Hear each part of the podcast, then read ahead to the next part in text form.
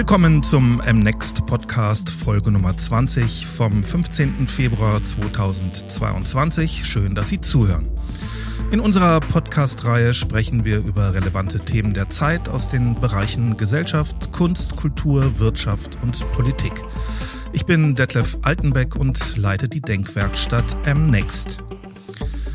Die Männer im Anzug werden für ihre Konformität belohnt. Es fühlt sich gut an, Teil einer Gruppe zu sein, Teil einer Institution. Bei uns, der Generation Z, ist das anders. Wir wollen alle irgendwie anders und besonders sein und sind am Ende alle gleich schreibt unser heutiger Gast Valentina Vapo in ihrem Spiegel-Bestseller Generation Z zwischen Selbstverwirklichung, Insta-Einsamkeit und der Hoffnung auf eine bessere Welt. Valentina Vapo fungiert im heutigen Podcast als Stellvertreterin der Generation Z, also der etwa zwischen 1995 und 2010 Geborenen, als Angehöriger der Generation X, der zwischen 1965 und 19 1980 Geborenen werde ich im Gespräch mit ihr oftmals verallgemeinern und verkürzen müssen, hoffe aber dennoch den Denkhorizont unserer Hörerinnen zu erweitern und zur Differenzierung beizutragen. Unser heutiger Gast ist uns aus Mexiko zugeschaltet. Letzte Woche im kurzen Vorgespräch hatten wir ein wenig zu kämpfen mit einer etwas instabilen Leitung und Störgeräuschen von Bauarbeiten in der Nachbarschaft. Wir werden sehen, genauer gesagt hören, äh, was heute passiert. Hallo Valentina. Hallo Detlef. Was machst du in Mexiko? Ich arbeite gerade von hier aus. Also ich arbeite vor allem als freie Autorin jetzt diesen Monat und ähm, meine Familie kommt aus Mexiko und ich bleib dann hier immer in der Wohnung von meinem Onkel. Das ist ganz angenehm, wenn man jetzt durch Homeoffice und durch meinen Job ja eigentlich auch schon vor der Pandemie ein bisschen diesem kalten deutschen Winter entfliehen kann. Ein paar Sätze zu dir. Du bist 21, Bestseller-Autorin, hast Praktika beim Focus und der New York Times gemacht. Essays, Kolumnen und Gedichte geschrieben, einen Politik-Podcast kreiert, Pancake Politik, der von der ARD übernommen wurde und studierst aktuell Politik und Literaturwissenschaften an der FU Berlin.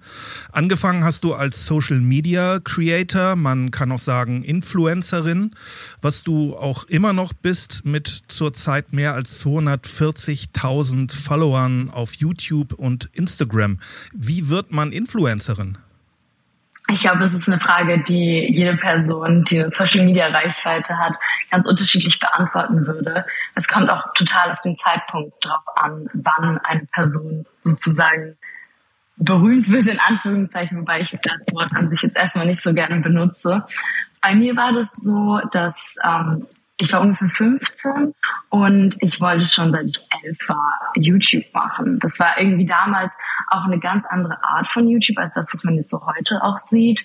Und ich hatte immer das Gefühl, ich habe nichts zu erzählen oder ich kann eigentlich nichts. Ich habe keine großen Talente, irgendwie singen oder Musik machen, so wie Justin Bieber damals auf YouTube. Das war alles nicht so meins. Und ich bin dann ins Ausland gegangen, wie gesagt mit 15 in der 10. Klasse und dachte mir dann, okay, das könnte ja auch andere Leute interessieren, weil ich vor meinem Auslandsjahr total das Internet durchforstet habe nach irgendwelchen Berichten, wie das so ist, wenn man ein Jahr lang von zu Hause weg war. Und dann habe ich eigentlich einfach nur meine Kamera eingepackt, gefilmt, gelernt zu schneiden und das Ganze auf YouTube hochgeladen und das hat dann ziemlich viele Leute interessiert. So. Wolltest du in erster Linie berühmt werden oder was erzählen? Nee, ich glaube, es ging mir vor allem um das Geschichten erzählen. Also ich habe vor allem jetzt in den letzten Jahren gemerkt, dass sich zwar meine Karriereausrichtung oder das, was ich halt primär gemacht habe, total verändert hat, aber im Kern stand immer irgendeine Form von Geschichten erzählen, ob es jetzt mein eigenes ist oder Geschichten von anderen Menschen.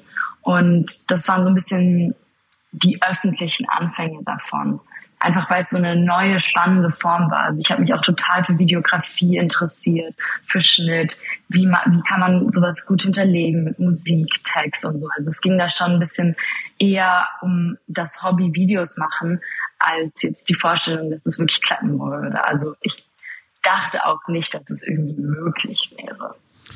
Und dann ist es aber doch irgendwie auch geschäftlich motiviert gewesen zu einem Zeitpunkt, oder? Wie kam das? Ja, ich meine, man muss sagen, mit 15 habe ich das Ganze alles noch sehr naiv gesehen. Ich habe nicht angefangen, weil ich dachte, ich würde damit Geld verdienen, aber ich habe dann doch relativ schnell angefangen, damit Geld zu verdienen. Also im ersten Jahr hatte ich irgendwie einen Job, das weiß ich noch, und ähm, das war nicht so viel Geld, aber als 15-Jährige war ich so, oh mein Gott, das waren irgendwie so 50 Euro oder so, die ich für irgendwas bekommen hatte und ich war wirklich sehr fasziniert davon. Und danach ist es halt dann in den zwei, drei Jahren danach halt immer rasanter angestiegen. Aber für mich war das eher eine Art Überraschung, also dass man mit Social Media wirklich Geld verdienen kann und davon leben kann. Wie kam das? Gibt es da so ein Künstlermanagement oder wie funktioniert das? Ich glaube, dass es an sich sehr viel mit den Interessen von anderen Leuten zu tun hatte, weil ich in diese Welt halt total reingefallen bin und keine Ahnung hatte. Ich habe einfach gesehen, was andere YouTuber und YouTuberinnen irgendwie gemacht haben und habe das ein bisschen nachgeahmt. Also ich habe zum Beispiel gesehen, dass die geschrieben haben, Business, Doppelpunkt und dann irgendwie ihre E-Mail. Dann habe ich da auch so halbherzig meine Gmail irgendwie unter meine YouTube-Videos gepackt und habe halt dann begonnen, Anfragen zu bekommen. Und ich, mein Ziel dabei war eigentlich, irgendwelche Gratisprodukte zu bekommen oder irgendwelche Geschenke oder so, weil ich einfach dann schon wusste nach einem Jahr, seitdem ich das dann gemacht hatte, okay, irgendwie geht das. Und dann habe ich, glaube ich, drei Kampagnen selber gemacht, wo ich dann im Internet herausgefunden habe, wie man Rechnungen schreibt und keine Ahnung was. Und sehr schnell ist dann eben Künstlermanagement auf mich aufmerksam geworden, die mir dann geholfen haben, weil ich auch einfach minderjährig war. Und wie gesagt, so selbstständig zu sein, ist, glaube ich, nie einfach. Und stelle ich mir das richtig vor, dass dann jemand mit dir Kontakt aufnimmt und sagt, wir würden Ihnen gerne eine Gesichtscreme schicken, äh, probieren Sie die doch mal aus und halten Sie Kamera drauf. Dafür kriegen Sie so und so viel 100 Euro?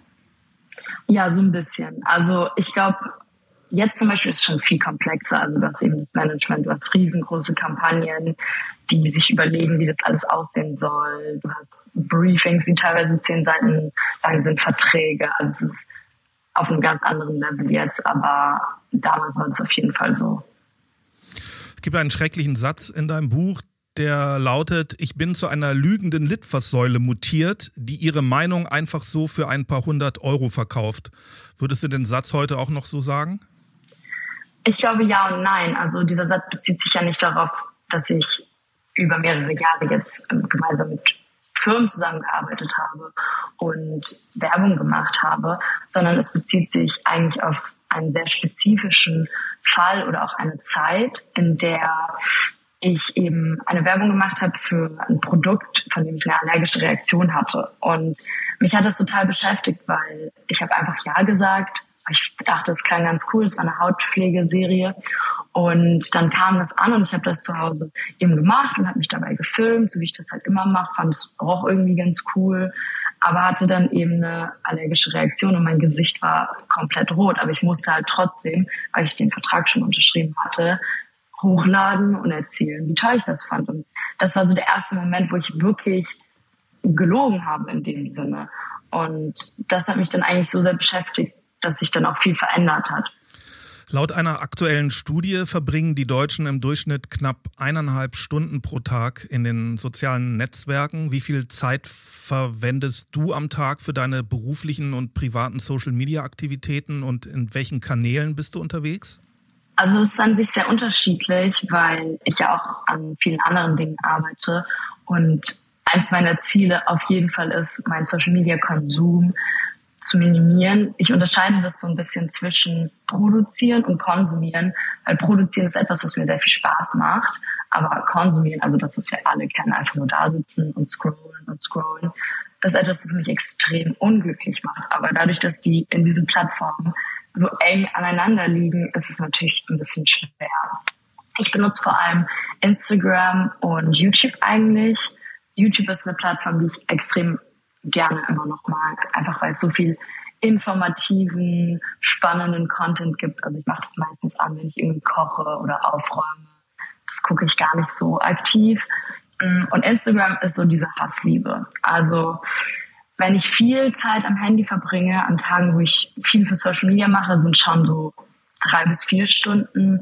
Aber ich habe im letzten halben Jahr sehr, sehr aktiv versucht, das zu reduzieren. Und ich war zum Beispiel einen ganzen Monat offline jetzt im Winter und gehe auch immer wieder so, ich würde sagen, zurzeit einmal im Monat mindestens für eine ganze Woche fast online. Also das sind mittlerweile teilweise auch nur 10, 20 Minuten am Tag. Einfach nur kurz was hochladen oder kurz ein paar Nachrichten checken und dann sofort wieder weg, weil es ist einfach nicht besonders fördernd für das allgemeine Wohlergehen oder die mentale Gesundheit.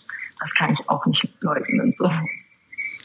Es gibt jetzt auch Anbieter, las ich, ich kenne die jetzt selber nicht, aber habe davon gelesen, die Beiträge in zeitlicher Reihenfolge ohne vorherige Sortierung eines Algorithmus anbieten, die keine Werbung haben. Äh, Daten werden auch nicht für Werbezwecke genutzt und auch nicht weiterverkauft. Stattdessen soll äh, da eine Nutzungsgebühr erhoben werden. Meinst du, das hat Zukunft? Lieber Geld zahlen, dafür keine Werbung und keinen Datenverkauf? Ich weiß nicht. Ich glaube, das ist etwas, was an sich erstmal eher eine ältere Generation ansprechen würde, weil einerseits dieses Thema Datenverkaufen, wir sind so sehr damit aufgewachsen. Also wir haben es nie als etwas empfunden, was irgendwie in unsere Privatsphäre oder in unsere Persönlichkeitsrechte oder so verletzen würde. Einfach weil der Großteil meiner Generation ja konstant freiwillig shared und nicht nur auf Privataccounts, wo dann die Daten auch verkauft werden oder in WhatsApp-Chats, sondern eben im öffentlichen Internet. Und die zweite Sache ist der Algorithmus. Viele Social Media Creator haben immer ein Problem mit dem Algorithmus, weil sie der Meinung sind, ja, meine Beiträge werden irgendwie meinen Followern nicht angezeigt oder so. Aber zum Beispiel auf TikTok ist es ganz krass, dass super viele Leute Witze über den Algorithmus machen, in dem Sinne, dass der Algorithmus fast schon wie eine Art Freund ist, weil er so genau weiß, was einen glücklich macht, was man sehen will, was einen inspiriert, dass man das gar nicht vermissen wollen würde. Also ja, ich glaube, das wäre auf jeden Fall etwas, was irgendwie meine Eltern ansprechen würde und bestimmt auch ein paar junge Menschen. Aber so in der Grundidee wäre ich mir da nicht so sicher. Du siehst da auch jetzt nicht die Gefahr, dass der Algorithmus dich in so einer Blase lässt? An sich auf jeden Fall, aber ich versuche einfach insgesamt weniger Zeit auf Social Media zu verbringen und in der echten Welt, wenn man, ich sag mal, vermehrt auch analog lebt, dann gibt es diese Blasen einfach nicht. Und wenn ich Dinge habe, die mich interessieren, dann verlasse ich mich nicht auf Social Media, um sie zu erfahren. So. Also eins meiner größten Hobbys ist ja Lesen und Schreiben. Das ist ja so ein bisschen immer so die ganz andere Ecke. Und ich habe zum Beispiel dieses Jahr, ich lese gerade mein zwölftes Buch. Also durch solche Erfahrungen, glaube ich, komme ich auf jeden Fall ganz gut aus der Bubble, in der ich auf jeden Fall irgendwie bin, was auch immer für eine Bubble das dann genau ist. Die Generation Z ist von Geburt an digital. Du schreibst, die Droge unserer Generation ist das Internet. Ich nehme an, du informierst dich auch über das Weltgeschehen, hauptsächlich über Webseiten, Podcasts, Blogs, soziale Medien und weniger über herkömmliche Medien oder irre ich? Also ich weiß nicht, inwieweit ich da jetzt so typisch für meine Generation bin, aber ich habe ähm, ein Time Magazine, Zeit und Spiegel-Abo und das lese ich eigentlich sehr, sehr gerne, aber einfach weil ich analoges Lesen sehr gerne mag, sowohl Bücher als auch Zeitungen. Und sonst lese ich aber auch sehr viel online, also vor allem die New York Times so. Deswegen, ich würde sagen, es ist schon sehr ausgeglichen, aber ich weiß nicht, ob das jetzt alle Leute in meinem Alter so machen. Die Magazine, die hast du in der Hand. Ja, ich habe auch ein großes Problem mit E-Readern und iPads und all diesen Sachen, aber einfach nur, weil ich es einfach super, super wichtig für mich finde, überall Sachen reinzukritzeln. Also ich sitze dann auch mit einem Textmarker und markiere mir das an. Alles. Kann man im iPad auch. Ja, aber das, ich weiß es nicht. Also ich glaube, das ist so die eine Seite, in der ich auf jeden Fall altmodischer bin, sage ich jetzt. Viele misstrauen ja den herkömmlichen Medien kriegen wir jetzt ja öfter erzählt, auch im Hinblick äh, auf Corona und äh, all dem. Äh, vertraust du dem World Wide Web? Wie gehst du mit Fake News um? Siehst du da eine Gefahr? Also ich glaube, so das World Wide Web oder das Internet in dem Sinne gibt es ja nicht. Du hast es ja eigentlich schon ganz richtig gesagt, dass es immer total darauf ankommt, in was für einer Blase du dich befindest und was die Nachrichten um dich herum sind. Ich glaube an sich, dass es eine extrem große Gefahr ist. Nicht nur für junge Menschen, die etwas naiver sind, die noch nicht so viel Medienkompetenz oder auch einfach Erfahrung mit Medien haben aufgrund ihres Alters so, sondern eben auch für unsere gesamte Gesellschaft und auch Demokratie.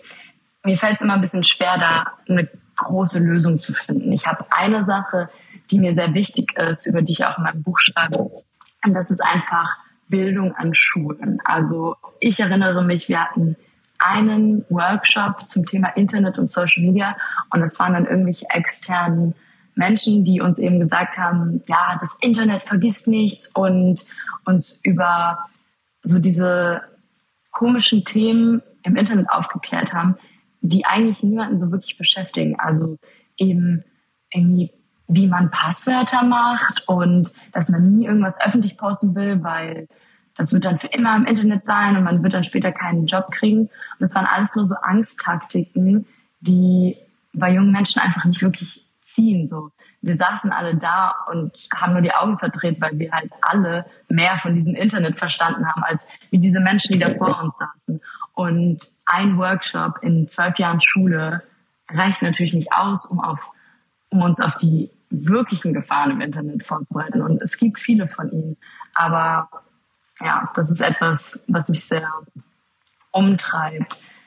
Aber ich glaube, dass das Bildungssystem in Deutschland da einfach viel zu langsam ist. Also es wäre wichtig, dass wir mehr Medienkompetenz und Medienbildung in Schulen eben lernen, weil wir dann Fake News und solche Dinge besser differenzieren könnten, wenn wir sie sehen.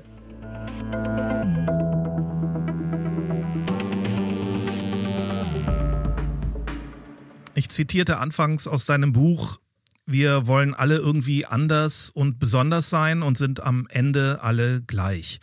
Mir ist dazu das Buch des Soziologen Andreas Reckwitz, Die Gesellschaft der Singularitäten, eingefallen, der schreibt, das Besondere ist Trumpf, das Einzigartige wird prämiert, eher reizlos ist das Allgemeine und Standardisierte.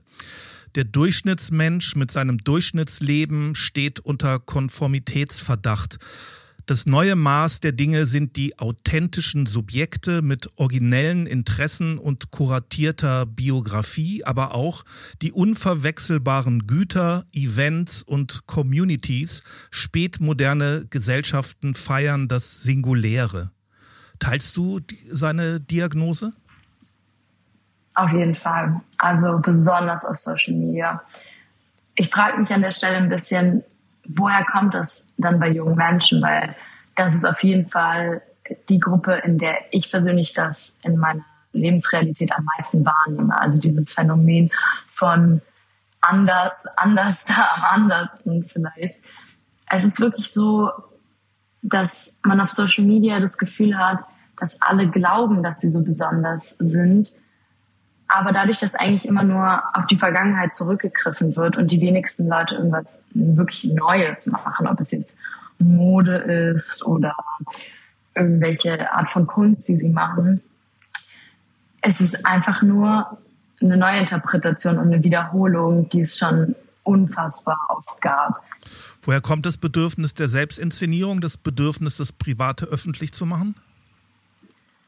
Also ich glaube, an sich ist es erstmal dieses Bedürfnis nach Anerkennung und Bestätigung, was sehr, sehr menschlich ist erstmal. Und wir haben einfach sehr früh gelernt, also ungefähr im frühen Teenageralter oder späten Kindesalter, dass wenn wir etwas posten, auch wenn es erstmal nur auf dem Privataccount ist, weil es irgendwie ein bisschen Gruppenzwang gibt, weil irgendwie alle gerade auf Instagram oder was auch immer sind. Und wenn wir da irgendwie die ersten Male zehn Likes bekommen und irgendwie fünf Kommentare, auch wenn es nur in unserem engsten Freundeskreis ist, merken wir, okay, wow, da sind Menschen, die das toll finden, was ich jetzt hier irgendwie zu sagen habe oder wie ich aussehe. Und das ist erstmal ein Antrieb, der dann eigentlich eben im schlimmsten Fall in so eine Suchtspirale führt, dass man eben immer mehr braucht und immer extremere Sachen macht, weil man mehr und mehr Bestätigung bekommt. Bei mir selbst ist es jetzt so ein bisschen beides. Also ich glaube, dieses Thema Bestätigung zu wollen von anderen Menschen, auch ein Bedürfnis nach einer Verbindung, also Connections, wie wir sozusagen immer sagen würden, ist mir sehr wichtig. Und ich habe halt einfach gemerkt, dass je offener und auch irgendwo privater ich im Internet bin, desto mehr Leute interessiert es, aber desto persönlicher und intimer reagieren sie dann auch. In einer Zeit, in der alles konformer und austauschbarer wird, alle mehr oder weniger gleich aussehen, hat das Besondere und Individuelle einen hohen Stellenwert, aber auch das Authentische in den Inszenierungen. Welchen Stellenwert hat für dich das authentisch sein? Ich glaube, einen sehr hohen Stellenwert, aber es macht mir auch ziemlich viel Angst. Also ich hatte viele Phasen, in denen ich mich versucht habe anzupassen an die gängigen Social Media Normen und Trends und ich habe einfach immer gemerkt, dass es den Leuten nicht so wirklich gefällt und dass es mich auch unglücklich macht. Aber das Problem mit dem authentisch sein ist, man muss sehr, sehr selbstbewusst sein, um authentisch zu sein, weil man ja so viel von sich preisgibt. Und wenn man damit selber nicht so im Reinen ist, dann ist es ziemlich schwierig. Und das ist halt einfach oft überfordernd, wenn Leute wollen, dass man sein komplett ehrliches, verletzliches Ich ist man selbst aber dieses Ich gar nicht so wirklich mag oder auch noch nicht mag. Also es ist eine Art Ziel, dem ich mich immer annähere, aber manchmal ist es auch einfach die Angst vor mir selbst, die mich daran hindert, wirklich mich, also mich mitzuteilen. Hast du dir mal überlegt, dass es einfacher sein könnte, auch auf Social Media bewusst eine Rolle zu spielen?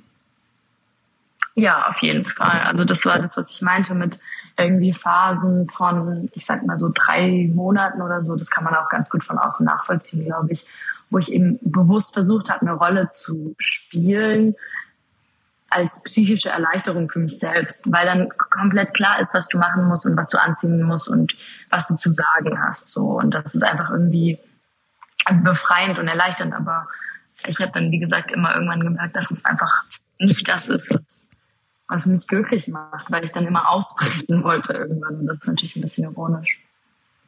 Ich sehe beim Ringen um Aufmerksamkeit, Anerkennung, Bestätigung und Likes bei der Stilisierung des Besonderen eine Art Authentizität des Gewöhnlichen, eine Bestätigung von Klischees, Geschlechter und Status, Stereotypen.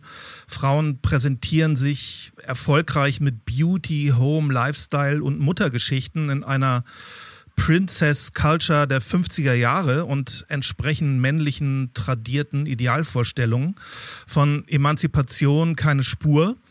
Es dominiert das scheinbar Private. Nur am Rande nehme ich ein progressives Engagement deiner Generation wahr.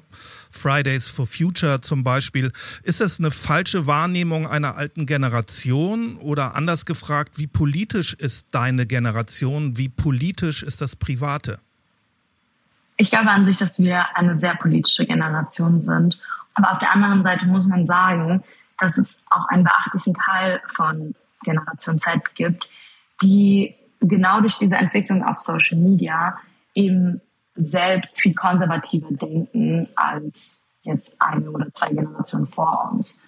Und das liegt einfach daran, und da gibt es auch eine sehr gute Studie, die eben gezeigt hat, dass je mehr Zeit junge Menschen auf Social Media verbringen, desto eher denken sie eben in sexistischen Denkweisen oder eher konservativer. Und das hat mich total erschrocken, weil ich eben dachte, es müsste genau andersrum sein. Aber das ist auf jeden Fall so. Schockiert mich auch. Kannst du mir die Sorge nehmen, dass wir wieder, was so Fortschritt der Emanzipation, ich nehme das mal als ein Beispiel, dass wir da jetzt wieder um Jahrzehnte zurückfallen? Mhm. Ich glaube an sich nicht, dass wir Jahrzehnte zurückgehen werden, weil einerseits der Großteil von Generation Z anders denkt und andererseits es sich eben vor allem auf dieses Private bezieht. Also was sind Beziehungsformen? Wie möchte man leben? Was sind irgendwie Ziele? Ist es eher ähm, ein Haus und Kinder oder eine Karriere? Und ich glaube, dass das, auch wenn es natürlich eine große Rolle spielt und auch die Frage, was sind Vorbilder, was sind überhaupt Ziele von jungen Menschen, dass wir trotzdem einen Fortschritt haben. Ich habe das Ganze immer ein bisschen so betrachtet wie eine Rolltreppe, die zwei Stockwerke nach oben fährt und gleichzeitig ein Stockwerk nach unten. Also einfach eine Verlangsamung der Entwicklung, aber auf jeden Fall kein Stopp oder keine Rückentwicklung.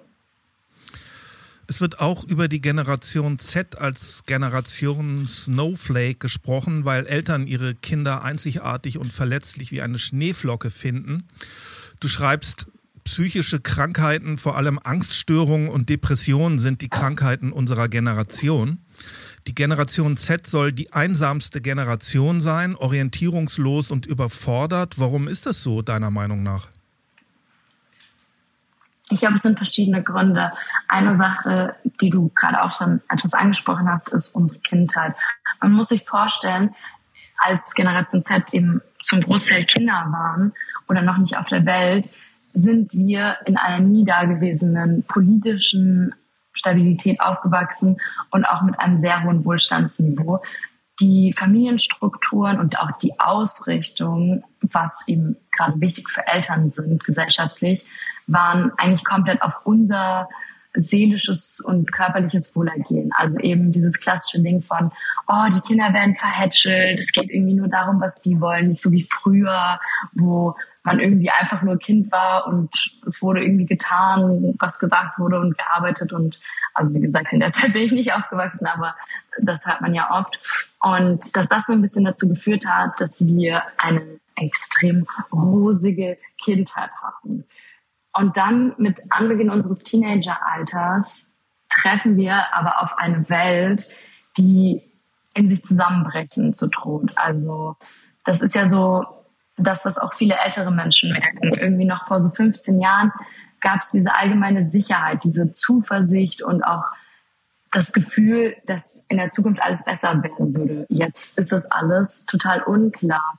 Und dadurch, dass wir in unserer kurzen Lebenszeit eine so fast schon idealisierte und auch romantisierte Kindheit erlebt haben, ist der Aufprall umso härter auf die Realität, in der wir dann leben.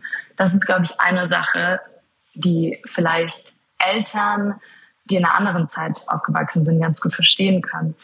Eine andere Sache ist, wie gesagt, Social Media. Wir haben ja schon viel darüber gesprochen. Es ist einfach so, dass Social Media im Kern nicht dafür gemacht ist, um Leute langfristig glücklich zu machen. Und dass es an sich rein technisch gesehen ein ausbeuterisches System ist, was einfach dazu führt, dass viele junge Menschen sehr, sehr unglücklich sind, sich konstant vergleichen mit irgendwelchen Idealen, die nicht wirklich erreichbar sind, mit ihren Freunden konstant sehen, was für ein Leben sie gerade nicht führen.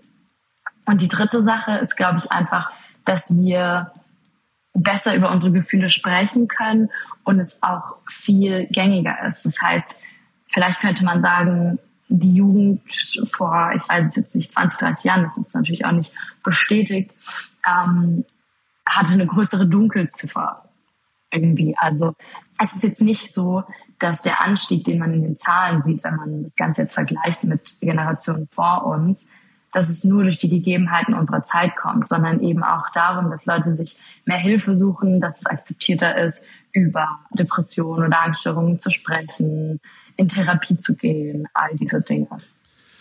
Das hauptsächliche Ziel der sozialen Medien ist, mit den Nutzern Geld zu verdienen dass wir möglichst viel Zeit mit ihnen verbringen, damit viele Daten über uns gesammelt werden, die zum einen an andere Unternehmen weiterverkauft werden und zum anderen, um Werbung noch personalisierter anzuzeigen und zu Kaufentscheidungen zu führen. Du schreibst, dass der Spätkapitalismus uns das Gefühl gibt, nicht schön und gut genug zu sein und dass dieses Gefühl nur mit Konsum und Optimierung gestillt werden kann. Hinter den Wirkungsweisen der sozialen Medien läge der Turbokapitalismus schreibst du zwischen Fast Food, Fast Fashion, Fast Love und Fast Sex. Deine Generation sei ungeduldig, Bedürfnisse müssten sofort befriedigt werden. Wie dominant ist heute deiner Ansicht nach Werbung und Marketing in unserem Leben? Ich glaube extrem. Also ich glaube, es ist überall. Dadurch, dass wir so viel Zeit mit Social Media verbringen, kann man dem einfach nicht entfliehen. Und heutzutage ist die ganze Marketingindustrie auch extrem fortgeschritten in dem Sinne, dass sie psychologische Mechanismen verstehen, dass wir eine extrem personalisierte Werbung haben. Ich meine, man muss sich ja nur irgendwie dieses Wort Zielgruppe anschauen. Alle reden immer über Zielgruppen. Und die Frage ist ja, okay, was ist das eigentlich? Das sind einfach eine so spezifische Gruppe von Menschen, dass man schon weiß, was diese Personen wollen oder brauchen.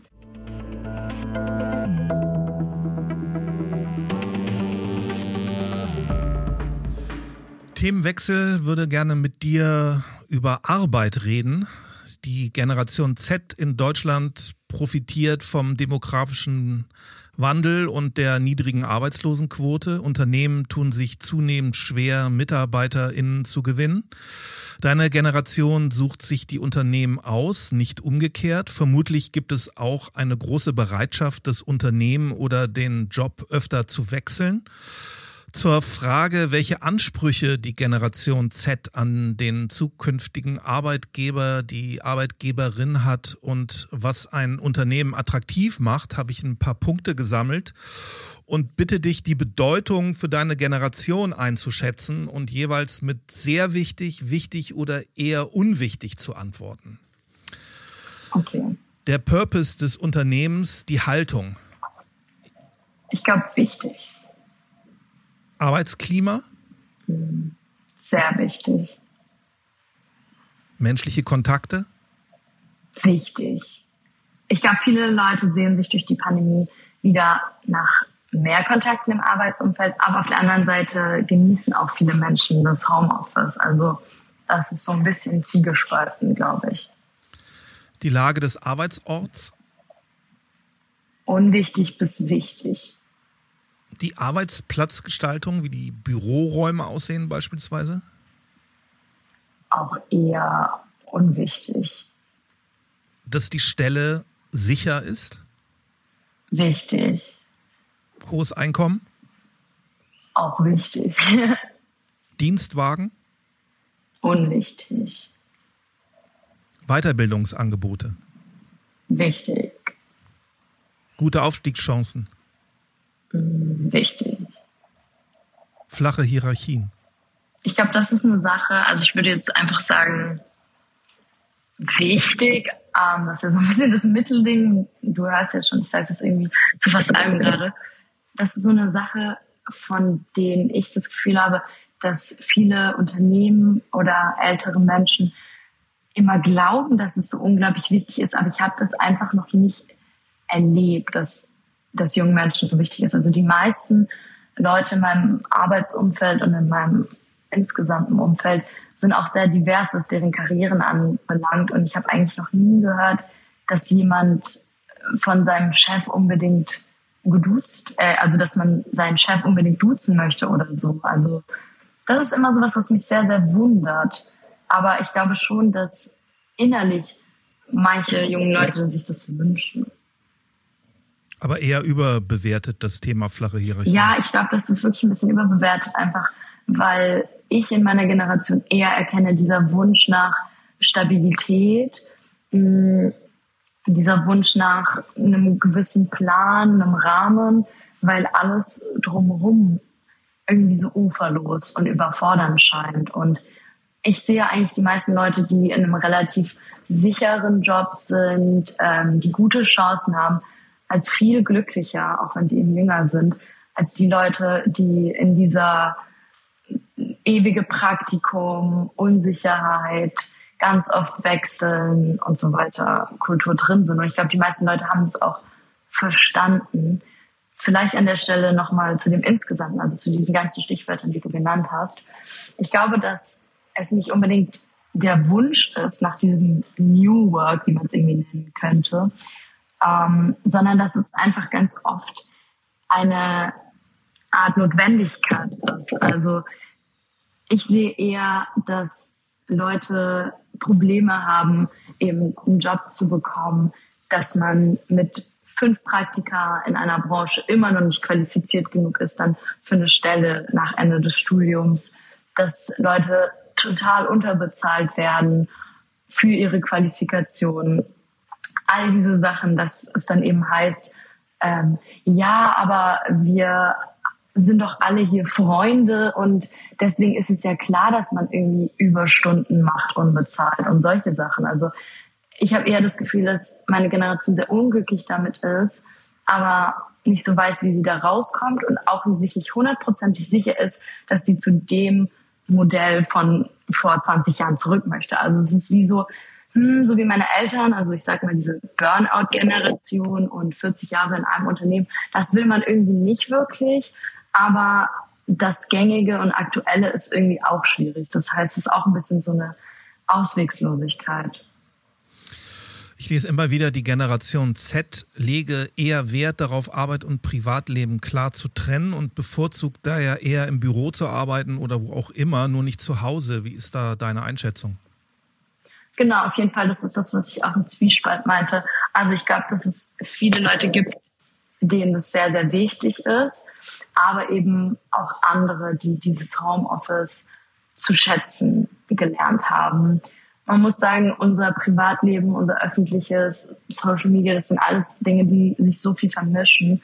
Und das ist genau das, was ich meine mit einem Bedürfnis nach Sicherheit, nach einem getrennten Arbeitsumfeld, nach einem geregelten Alltag. Wie erreichen Arbeitgeber die Generation Z? Wie sieht die ideale Stellenanzeige aus und was ist der ideale Kanal dafür? Wie denkst du? Ich glaube, es ist auf jeden Fall Social Media. Und ich glaube, es ist ein Auftritt auf Augenhöhe, der aber nicht ähm, überzogen oder übertrieben jugendlich sein möchte. Junge Erwachsene, die jetzt gerade in ihr Berufsleben starten, sind nicht dieselbe Zielgruppe, die irgendein Parfum auf Instagram ähm, erreichen möchte, sondern es sind Menschen, die professionelle Absichten haben, die bestimmt Ziele und Träume haben.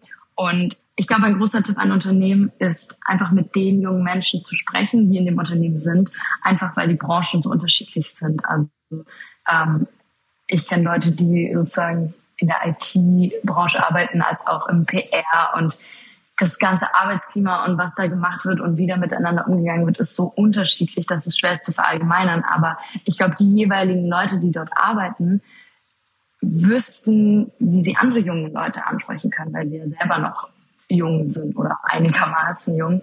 Und da sich auch gar nicht so sehr einen Kopf zu machen, sondern einfach zu gucken, okay, wie können wir das machen und da auf die Menschen zu hören, die davon Ahnung haben. Meine Generation beschäftigt sich gerade mit Themen wie Diversität, dem Wert heterogener statt homogener Teams, Frauenquote, New Work, Nachhaltigkeit etc. Sind das relevante Themen auch deiner Generation? Spielen für euch Fragen beispielsweise der Herkunft, Hautfarbe, Geschlecht, sexuelle Orientierung überhaupt eine Rolle? Ich würde nicht sagen, dass wir an diesem Endschritt angekommen sind, wo alle Menschen sozusagen gleich sind, auch in unserem Denken. Wir sind natürlich auch geprägt durch Vorurteile, ähm, die schon existiert haben, bevor wir überhaupt geboren sind. Und ich sehe das Ganze immer so als Lernprozess. Ich glaube, wir sind auf jeden Fall weiter als manche andere Gruppen in der Gesellschaft, einfach durch die sozialen Medien, durch aktuelle Hollywood und Netflix-Serien und so weiter, durch Diversität, die in den Medien in den letzten zehn Jahren ja immer, immer größer geworden ist. Aber wir sind auch nicht frei von Unwissen oder auch noch von einer gewissen diskriminierenden Denkstruktur. Also ich habe das zum Beispiel jetzt bei mir ganz persönlich. Ich bin ja selbst queer und beschäftige mich seitdem seitdem ich 15 bin und habe trotzdem auch erst letzten Sommer ähm, drei Non-Binary-Personen kennengelernt und hatte zum ersten Mal Berührungspunkte mit dem Thema Pronomen, also abgesehen eben von, dass man seine Pronomen sagt und weiß, sondern mit der Problematik des Englischen im Vergleich zum Deutschen, also dass du im Englischen einfach sagen kannst, ganz entspannt, I'm gonna go out with them und es ist das Normalste der Welt, versus im Deutschen wo es mir deutlich schwieriger äh, gefallen ist und wo ich auch im, mit der Person sprechen musste und mich noch mehr informieren musste. Also das ist einfach ein so weites Feld, ob es jetzt eben LGBT-Personen sind oder Menschen mit einer anderen Herkunft, dass man da, glaube ich, noch weit entfernt ist von dem Punkt, wo man sagen kann, das spielt gar keine Rolle mehr für uns. So. Zum Schluss möchte ich, dass du dich ins Jahr 2055 versetzt. Du bist 54 Jahre alt, eine anerkannte Autorin und Journalistin. Für ein Online-Magazin bittet man dich um einen Artikel zum Thema Wie tickt die Generation Alpha? Also der etwa zwischen 2010 und 2025 Geborenen. Wie wird deine Antwort sein? Ich kann mir vorstellen, dass eine Version sein wird, dass sich das Ganze dynamisiert, verstärkt und noch viel krasser wird bei uns der Unterschied zu Generation Alpha, das kann man jetzt schon sagen, ist, dass wir an sich eine relativ analoge Kindheit hatten in Bezug auf das Internet. Also eben, wie ich gesagt habe, CDs hören, DVDs gucken, vielleicht sogar noch irgendwie Kassette. Man hatte dann irgendwann Computer, so mit sechs, sieben, also die Familie, da durfte man dann vielleicht mal am Wochenende ein Computerspiel spielen, aber nicht dieses man ist irgendwie sechs Jahre alt und hat sein iPad und iPhone irgendwie die ganze Zeit dabei. So, das ist ja was ganz anderes so. Und aufgrund dieser Entwicklung kann ich mir vorstellen, dass all das Problematische und Schädliche an Social Media und auch am Internet bei dieser Generation noch viel stärker ausgeprägt werden wird. Ich sehe eben Kinder in diesem Alter und das sieht man ja überall, das beschäftigt ja auch viele Eltern, eben überall mit einem Smartphone, so kleine Kinder, wo das Handy irgendwie größer ist als deren Kopf. Und das klingt jetzt auch so, als wäre ich so eine besorgte Mutter. Aber also es, es treibt mich wirklich um, weil ich habe mein erstes Handy mit Ende 13 bekommen und ich merke, was für extreme Auswirkungen es auf mich hatte. Was macht es dann eben mit einer Siebenjährigen so? Die andere Version oder vielleicht auch in derselben Entwicklung, eine andere Seite, glaube ich, ist aber, dass wir lernen, besser damit umzugehen als Gesellschaft und dadurch auch unsere Kinder besser davor schützen können und ihnen eher beibringen können, damit umzugehen.